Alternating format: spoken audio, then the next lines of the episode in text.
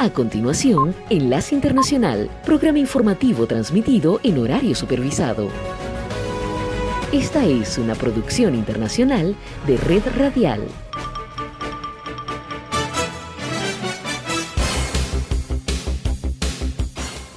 Aquí comienza Enlace Internacional. Saludos a nuestra audiencia en Caracas, Venezuela y el mundo, a través de nuestra frecuencia Sintonía 1420 AM y en Soy Ángela Montilla en la presentación. Bienvenidos.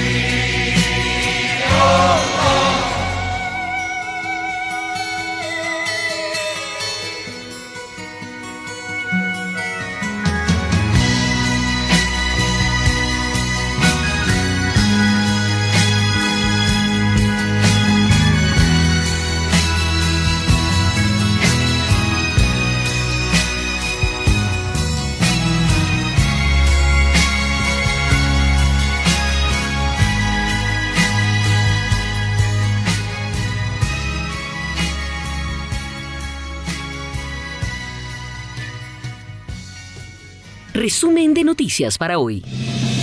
Bienvenidos. Florentino Mesa les presenta la información.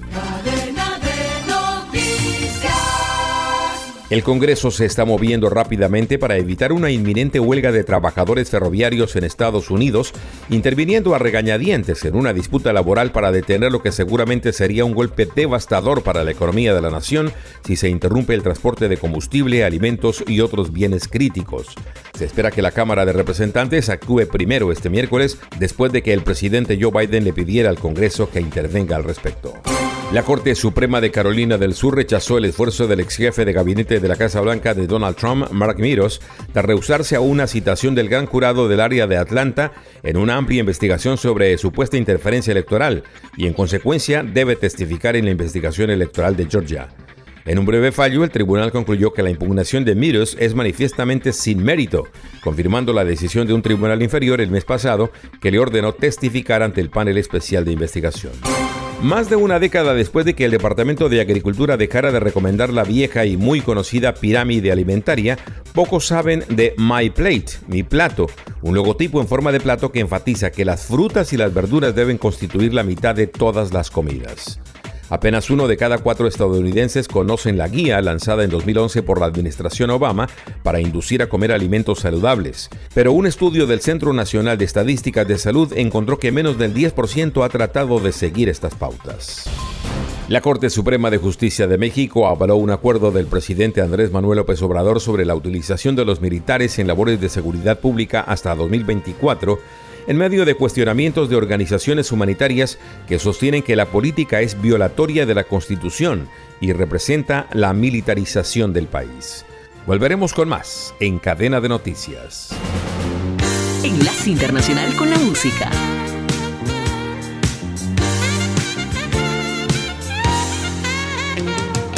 Dark clouds are blowing in the wind. He's crossing your mind You got that sad, sad feeling from a broken heart and feeling so close to the end. Let me love you tonight. There's a million stars in the sky.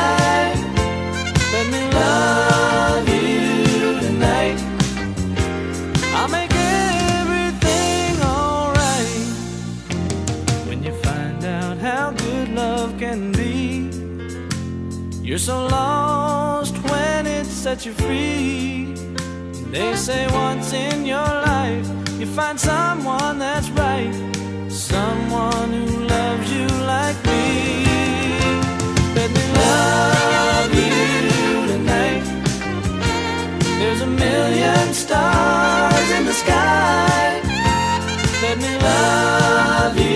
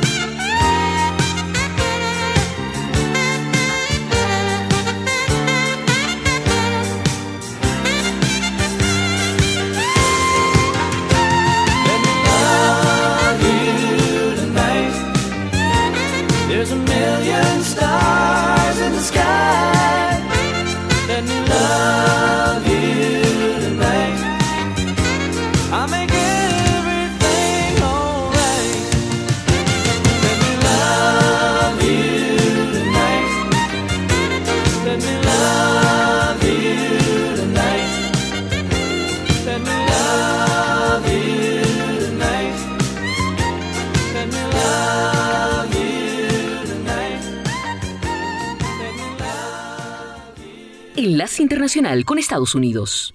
Le saluda Alejandro Escalona.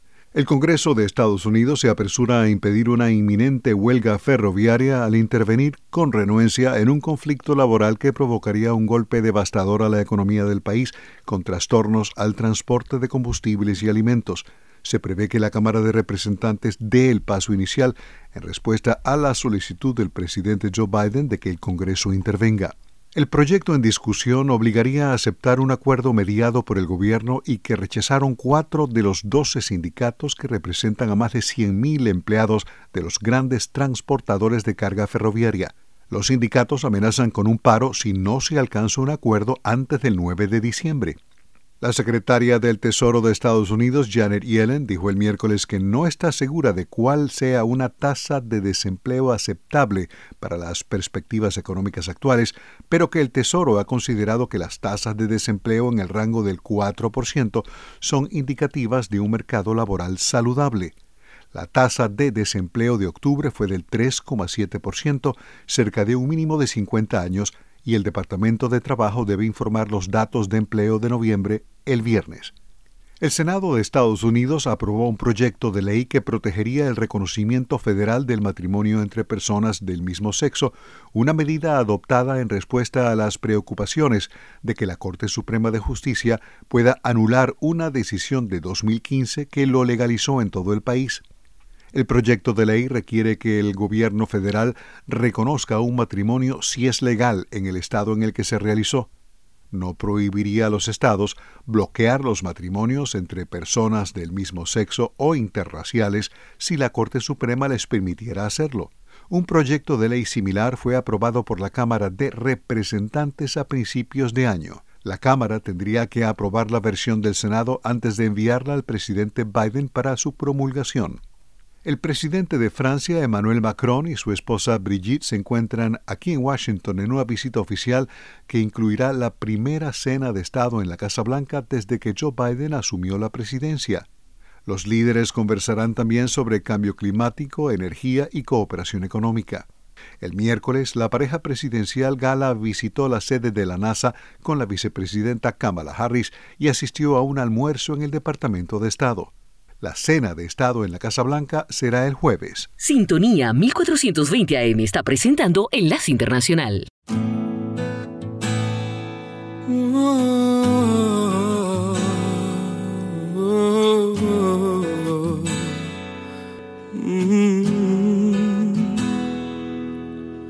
Aún ni siquiera te tengo y ya tengo miedo de perderte amor Qué rápido se me ha clavado que dentro todo este dolor. Es poco lo que te conozco y ya pongo todo el juego a tu favor. No tengo miedo de apostarte, perderte si me da pavor. No me queda más refugio que la fantasía queda más que hacer que hacerte una poesía. Porque te vi venir y no dudé, te vi llegar y te abracé y puse toda mi pasión para que te quedaras. Y luego te besé y me arriesgué con la verdad acaricié y al fin abrí mi corazón para que tú pasaras. Oh, mi amor te di sin condición para que te quedaras. Ahora esperaré algunos días para ver si lo que te di fue suficiente. No sabes qué terror se siente. La espera cada madrugada si tú ya no quisieras volver, se perdería el sentido del amor por siempre. No entendería ya este mundo, me alejaría de la gente. No me queda más refugio que la fantasía. Oh, no me queda más que ser que serte una poesía. Oh, porque te vi y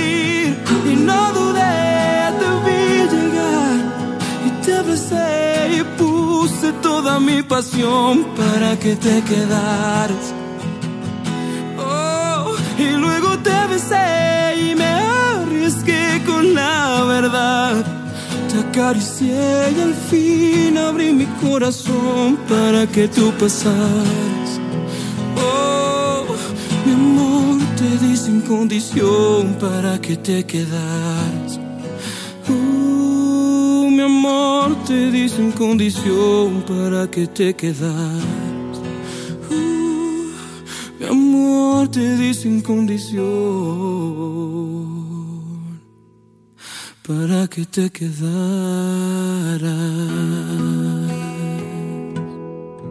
Enlace Internacional con los Deportes.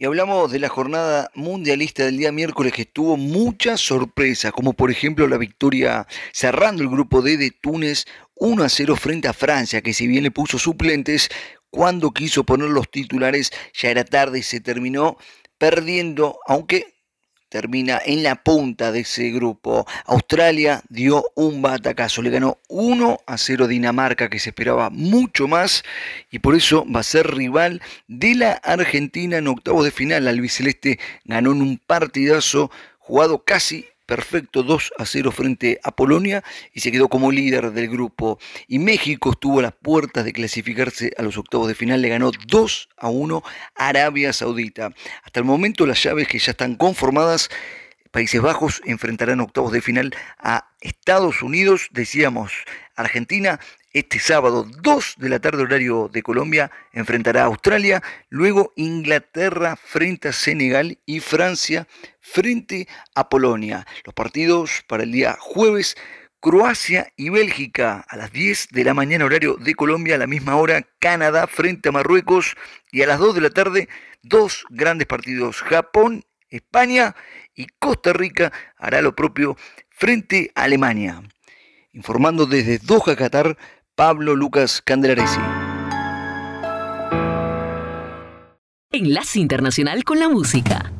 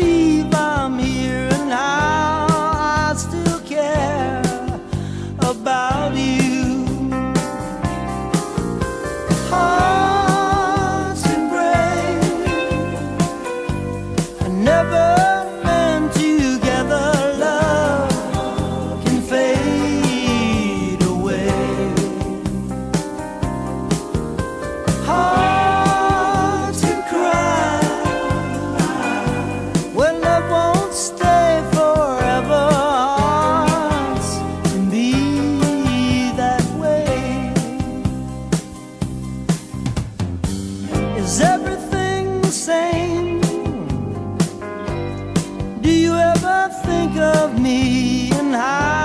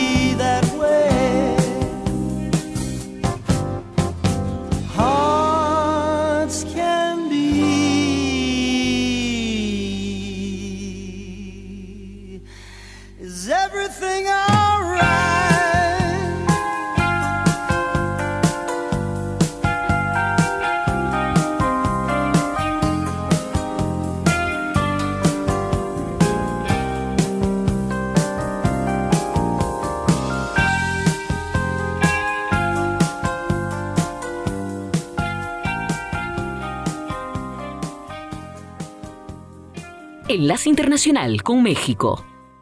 Luego de la reunión que sostuvo con el secretario de Agricultura de Estados Unidos, Tom Vilsack, el presidente Andrés Manuel López Obrador dijo que se busca llegar a un acuerdo bilateral en cuanto a las importaciones de maíz transgénico. El 31 de diciembre del 2020, el gobierno de México publicó un decreto en el que se determina la eliminación gradual del uso del glifosato y el maíz genéticamente modificado para el consumo humano y se establece el 31 de enero del 2020 2024 para lograr la sustitución total por alternativas sostenibles y culturalmente apropiadas. El presidente informó que planteó al funcionario estadounidense que sean las agencias sanitarias de ambos países las que determinen la seguridad del maíz transgénico amarillo y si su uso para el forraje no daña la salud. Dijo que de no llegar a un acuerdo existe la posibilidad de dirimir el tema en paneles comerciales internacionales. Ofrecimos ampliar el plazo a dos años para el caso del maíz amarillo que se utiliza para forraje. O sea, se puede importar, pero no para consumo humano. No aceptamos maíz transgénico para consumo humano. Y que si se tiene que decidir entre la salud y el mercantilismo, nosotros optamos por la salud. En una comunicación después del encuentro, el secretario estadounidense Tom Vilsack dijo que en la reunión expresaron las profundas preocupaciones del gobierno de Estados Unidos y de los productores en torno al decreto y advirtió que esta medida tiene el potencial de interrumpir sustancialmente el comercio, dañar a los agricultores en ambos lados de la frontera y aumentar significativamente los costos para los consumidores mexicanos. Añadió que de no alcanzar una resolución aceptable, el gobierno de los Estados Unidos se vería obligado a considerar todas las opciones, incluida la adopción de medidas formales para hacer cumplir sus derechos legales bajo el Acuerdo Comercial de América del Norte conocido como TEMEC. Esta es la señal internacional de sintonía 1420 AM, presentando Enlace Internacional.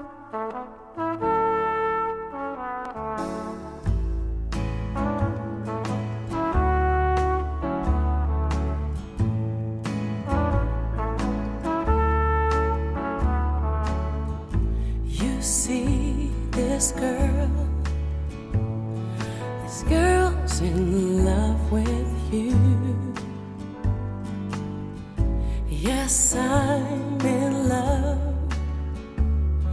Who looks at you the way I do when you smile?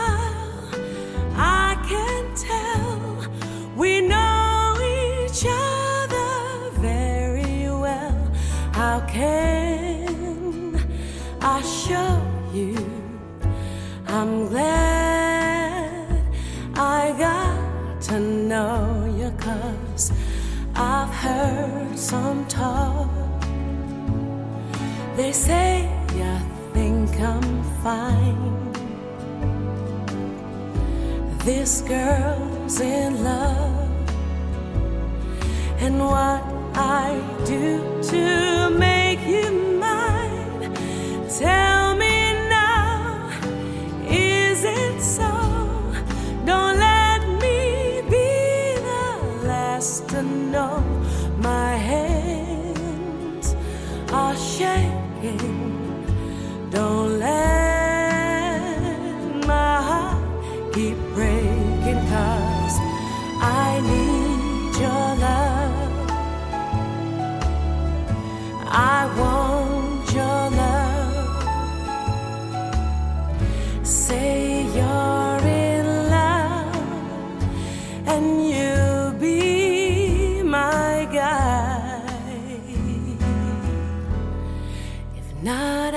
just time.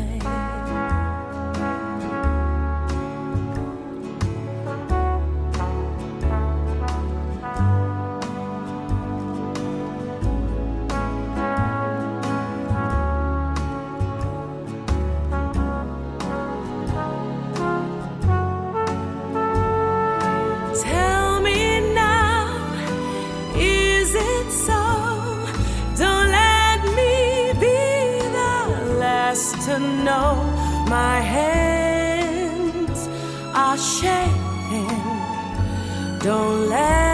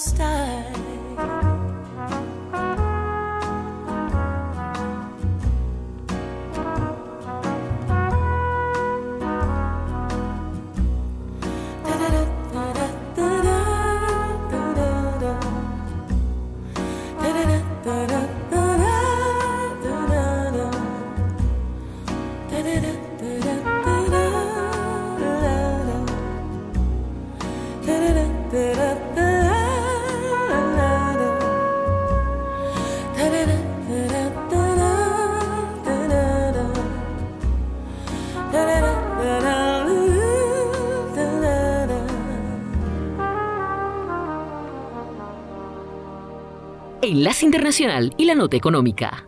Las remesas a Latinoamérica y el Caribe ascendieron a 142 mil millones de dólares en los primeros nueve meses de este año 2022, un 9.3% más que en el mismo periodo del año anterior, informó el Banco Mundial. El mayor aumento se registró en las remesas enviadas a Nicaragua, con un incremento del 45%, seguidas por Guatemala 20%, México 15% y Colombia 9%, indicó el BM en su más reciente reseña sobre migración y desarrollo. Las remesas representan una fuente adicional de fondos para los hogares de bajos y medianos ingresos, ya que contribuyen a aliviar la pobreza, mejorar la alimentación y la matriculación escolar, entre otras cosas. Según la agencia AP, el crecimiento de las remesas a Latinoamérica fue mayor que el registrado a nivel mundial en los países de ingresos bajos y medios, cuyo crecimiento fue del 5% hasta alcanzar los 626 mil millones de dólares. Las economías de todo el mundo se vieron muy afectadas por la pandemia de coronavirus, pero la reapertura se profundizó este 2022 y contribuyó con el empleo de los migrantes y su capacidad para ayudar con recursos a sus familias en el exterior. Las políticas inclusivas de protección social han ayudado a los trabajadores a capear las incertidumbres en materia de ingresos y empleo creadas por la pandemia de COVID-19, expresó Mikhail Rutkowski, director de práctica global de protección social y trabajo de el BM. El Banco Mundial, sin embargo, pronosticó que en 2023 es probable que las remesas a la región tengan un crecimiento más moderado de cerca del 4.3% debido a las perspectivas económicas menos favorables en Estados Unidos, Italia y España, los principales países desde donde los migrantes suelen enviar dinero a sus familiares latinoamericanos. De acuerdo con el informe, el costo de enviar 200 dólares a la región también ascendió en promedio del 6% en el segundo trimestre de este 2022 con respecto al 5.6% del mismo periodo en 2021. En comparación con otras regiones, el crecimiento de las remesas en América Latina y el Caribe fue el segundo más pronunciado. Europa y Asia Central se ubicaron al tope de la lista con un aumento del 10.3% hasta alcanzar los 72 mil millones de dólares. Enlace Internacional con la Música.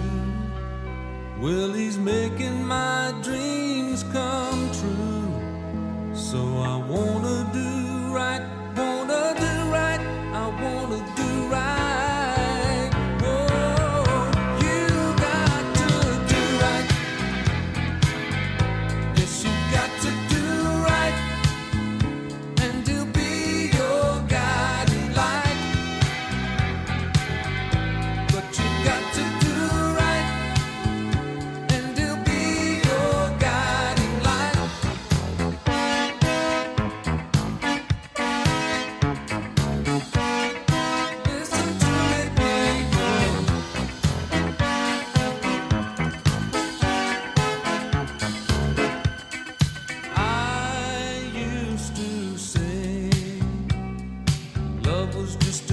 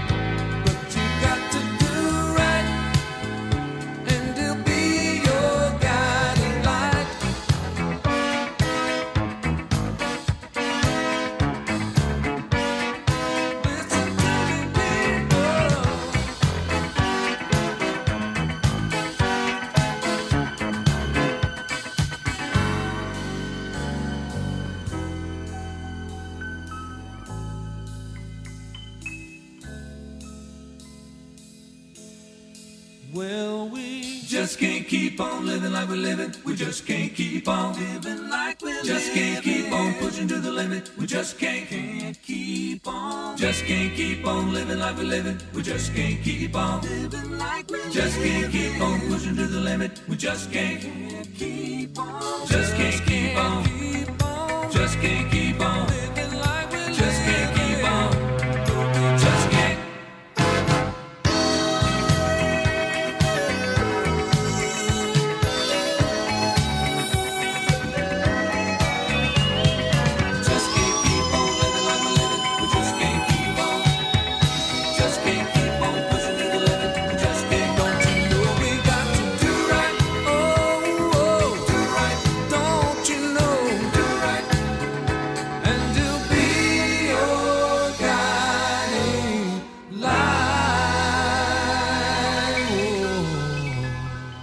Internacional.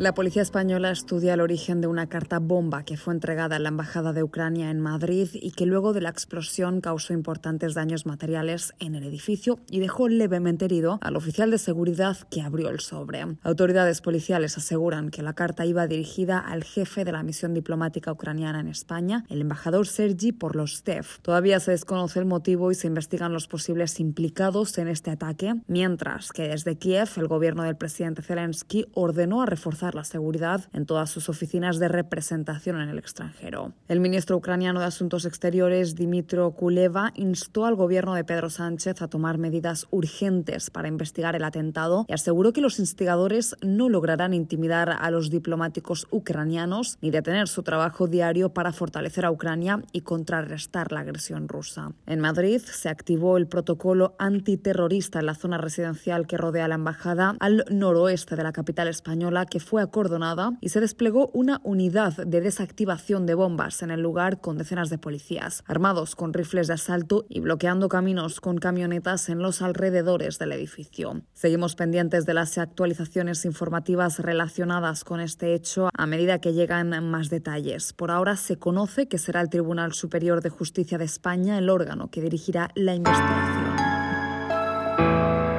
Crítico panorama frente a la protección de los líderes sociales en Colombia quedó de manifiesto ante el incremento en los asesinatos de dirigentes indígenas, comunales, ambientales, firmantes de paz y defensores de derechos humanos. Leonardo González, coordinador del Observatorio de Derechos Humanos y Conflictividades del Instituto para el Desarrollo y la Paz, señaló que ya son 171 los líderes asesinados este año, 58 casos desde la posesión del presidente Gustavo Petro. Urge presencia integral del Estado colombiano en los territorios y medidas efectivas para la protección de líderes y lideresas y sus comunidades. Las cifras señalan que en lo que va de este año también se han presentado 90 masacres en el país, por lo que Lourdes Castro, coordinadora de la organización Somos Defensores, hizo un llamado al gobierno a agilizar la implementación de mecanismos de protección a los líderes y sus comunidades. La importancia de acelerar la implementación del plan de emergencia y que la exigencia de no matarás por parte del alto comisionado llamado a los grupos armados en el marco de la paz total se refuerce. Por su parte, Carlos Camargo, titular de la Defensoría del Pueblo, exigió a los grupos armados respeto por la vida como muestra de su compromiso con los posibles procesos de paz. Hago un nuevo llamado a los grupos armados ilegales para que respeten la vida e integridad de los líderes, lideresas sociales y personas defensoras de derechos humanos. Es de apuntar que desde su posesión el gobierno del presidente Gustavo Petro exigió a las fuerzas militares y de policía cambiar la estrategia de seguridad, donde se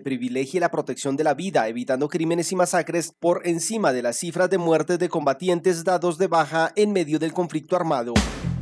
Enlace Internacional con la Música.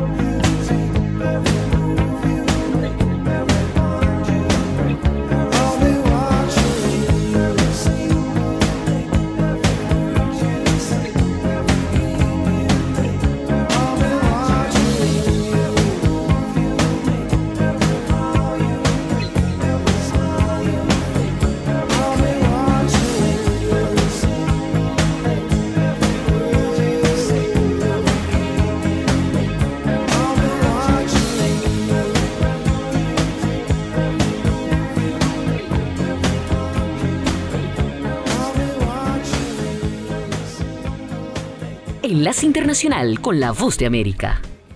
Un grupo de camioneros y el gobierno chileno confirmaron un acuerdo para deponer el paro de transportistas que durante días han mantenido paralizadas las actividades de este importante gremio económico. El acuerdo incluye un control de precios de los combustibles con una inyección de 1.500 millones de dólares al mecanismo estabilizador de los precios del combustible y varios gremios ya aceptaron la propuesta mientras otros aún continúan considerando su decisión. Entre los gremios que aceptaron el acuerdo está la Confederación Nacional de Transporte de Carga y la la Federación de Dueños de Camiones de la Quinta Región, entre otros. El subsecretario del Interior, Manuel Monsalve, señaló que el acuerdo beneficia a todos los chilenos. Es un acuerdo que resuelve el problema de los camioneros, de los transportistas, también resuelve los problemas del país. No tiene sentido mantenerse el paro. Y, por último quiero terminar diciendo que como aquí hay un acuerdo amplio. A pesar que una parte del conflicto con los camioneros se resolvió, todavía no existe un acuerdo con los gremios Fuerza del Norte y Camioneros del Sur, quienes podrían seguir en paro. Iván Matulena, presidente de la Federación de Dueños de Camiones de la Quinta Región, mostró un poco de su satisfacción al alcanzar un acuerdo, aunque advirtió que no están 100% satisfechos de tres puntos relevantes para nosotros, se lograron dos por lo menos. Mira, nosotros veníamos a pedir un fiscal exclusivo frente a los robos y secuestros de nuestros conductores y los camiones,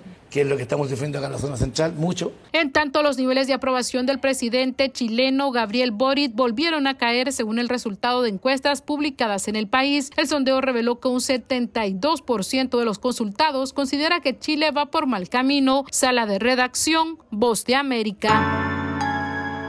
El gobierno venezolano ha vivido altibajos en medio de la crisis política de los últimos años y aunque durante varios meses pareció arrinconado por la estrategia apoyada por el expresidente de Estados Unidos Donald Trump, los acontecimientos de los últimos meses le han dado impulso para fortalecerse en el poder. Si bien habrá beneficiarios desde el punto de vista social, hasta el momento el gobierno del presidente Nicolás Maduro es el gran ganador del acuerdo social firmado en México el fin de semana, mientras que la oposición pierde, opina Anderson Sequera, politólogo y director de la consultora Politics. ¿Por qué pierde la oposición a mi juicio? Porque existe la percepción de que al final estás entregando mucho, estás entregando la principal arma que tienes, que son las sanciones, sigues entregando y cediendo y tragándote todos los sapos y no recibes beneficios, porque al final el gran quid pro quo de, de esta negociación debería ser sanciones por condiciones electorales. Aunque representantes de la sociedad civil mantienen cautela, otros actores como Feliciano Reina, miembro de Acción Solidaria, una organización no gubernamental dedicada a brindar atención a pacientes con VIH, insisten en que se trata de una buena noticia. Hace falta realmente que podamos abrir algunos canales para resolver problemas muy, muy, muy graves de la población, de la mayoría de la población. Es un monto que por supuesto no resuelve problemas muy, muy profundos del país. Hay que solamente pensar en lo que significaría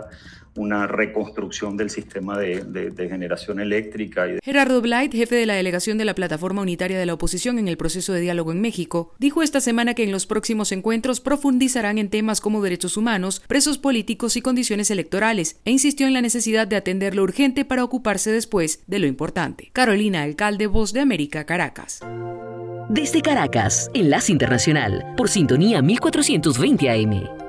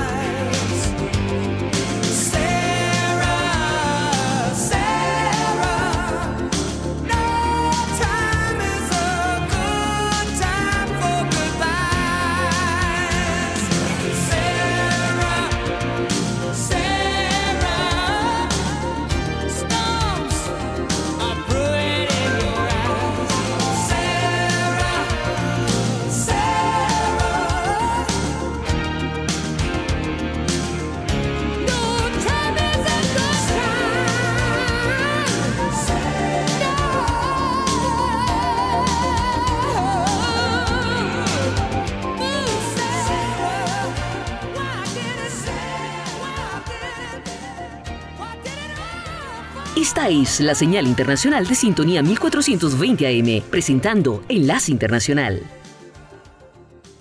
El fundador de Outkeepers, los guardianes del juramento, Stuart Rhodes, fue condenado por conspiración sediciosa por complot violento para anular la elección del presidente Joe Biden, lo que le dio al Departamento de Justicia una gran victoria en su enjuiciamiento masivo de la insurrección contra el Capitolio del 6 de enero de 2021. Un jurado de Washington, D.C. encontró a Rhodes culpable de sedición después de tres días de deliberaciones en el juicio de casi dos meses que mostró los esfuerzos del grupo de extrema derecha para mantener al republicano Donald Trump en la Casa Blanca a toda costa. Rhodes fue absuelto de otros dos cargos de conspiración. Un coacusado, Kelly Meggs, quien dirigió el capítulo de Florida del grupo antigubernamental, también fue condenado por conspiración sediciosa, mientras que otros tres asociados fueron absueltos de ese cargo. Los miembros del jurado encontraron a los cinco acusados culpables de obstrucción de un procedimiento oficial, la certificación del Congreso de la victoria electoral de Biden. El veredicto, aunque mixto, marca un hito importante para el Departamento de Justicia y es probable que despeje el camino para que los fiscales avancen a toda máquina en los próximos juicios de otros extremistas acusados de sedición. Rhodes y Mex son las primeras personas en casi tres décadas en ser declaradas culpables en un juicio por conspiración sediciosa, un cargo que era de la guerra civil que rara vez se usa y que puede ser difícil de probar. El delito exige hasta 20 años tras las rejas. El fiscal general de Estados Unidos, Merrick Garland, dijo después del veredicto que el Departamento de Justicia, y citamos textualmente, está comprometido a responsabilizar a los criminales responsables del asalto a nuestra democracia el 6 de enero de 2021. Héctor Contreras, Voz de América, Washington.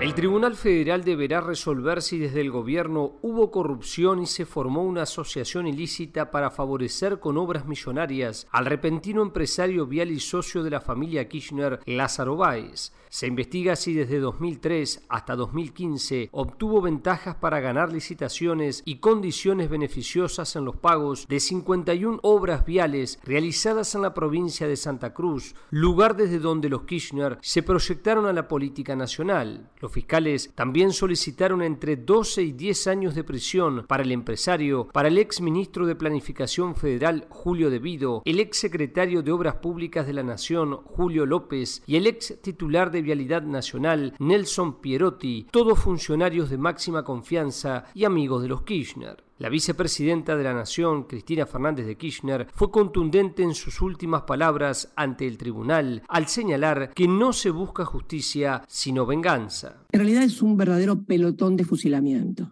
Este tribunal es un pelotón de fusilamiento que los fiscales Luciani y Mola se dedicaron a injuriar, agraviar, denostar y actuar no conforme a derecho, simplemente reflejar a lo que es el manejo del partido judicial aquí en la República Argentina. Sin embargo, los analistas políticos como Andrés Malamud afirman que busca mantener el poder para evitar ir a la cárcel. Ella ve que si se cae el gobierno no termina de limpiar sus causas judiciales, necesita tiempo. Mi impresión ahora es que Cristina lo que hizo fue optar. Ella siempre tuvo dos objetivos, justicia e ideología, libertad y legado. Ahora se da cuenta que la libertad está en peligro, la de ella y la de su hija sobre todo, que por lo tanto necesita resolver ese problema. Mientras, desde los ámbitos judiciales señalan que se debe evitar la politización de la causa, ya que la sociedad espera una respuesta muy clara, señala el doctor Alejandro Fargosi, ex miembro del Consejo de la Magistratura de la Nación.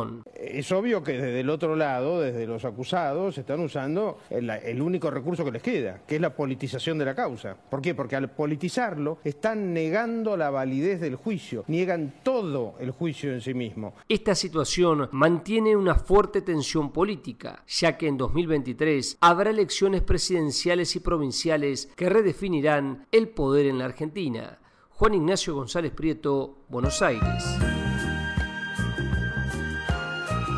Esta es la señal internacional de sintonía 1420 AM, presentando Enlace Internacional. Yes, it's over. Call it a day. Sorry that it had to end this way. No reason to pretend we knew it had to end someday. this way. Guess it's over.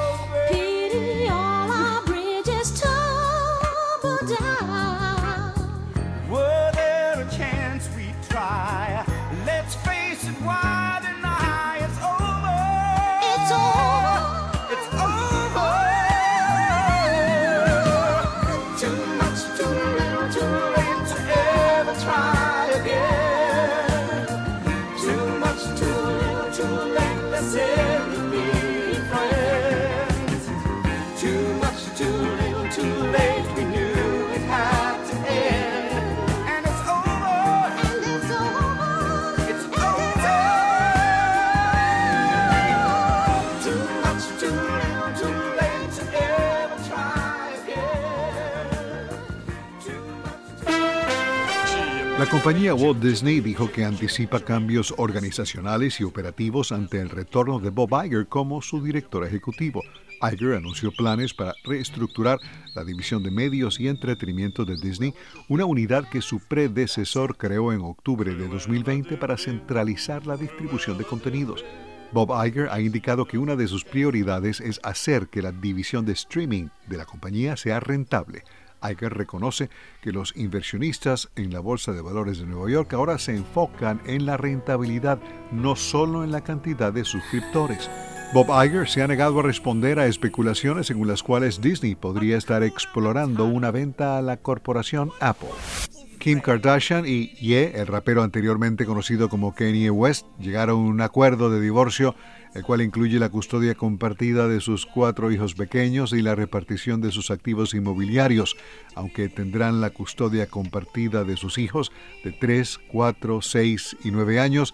Kardashian recibirá 200 mil dólares mensuales en concepto o por concepto de manutención infantil, en inglés child support, ya que los niños pasarán la mayor parte de su tiempo con ella, informó el diario New York Post.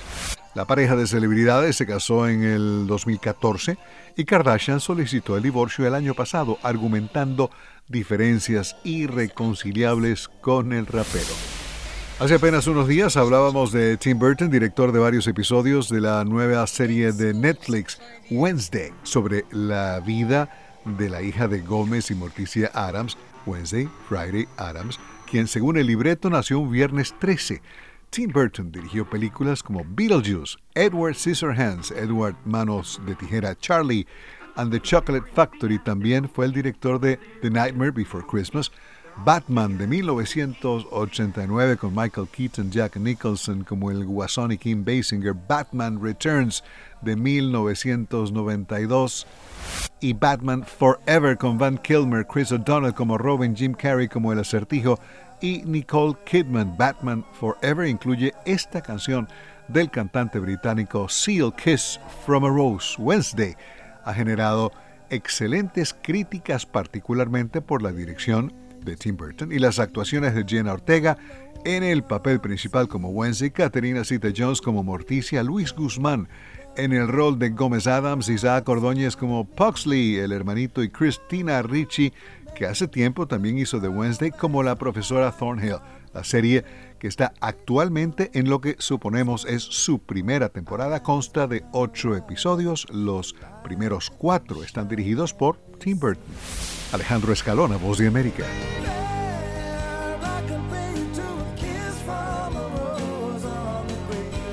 Radio Sintonía 1420 AM y Red Radial presentaron Enlace Internacional. Regresaremos mañana con noticias, entrevistas y buena música. Enlace Internacional, síganos en Twitter con arroba cdncall y en internet www.redradial.co.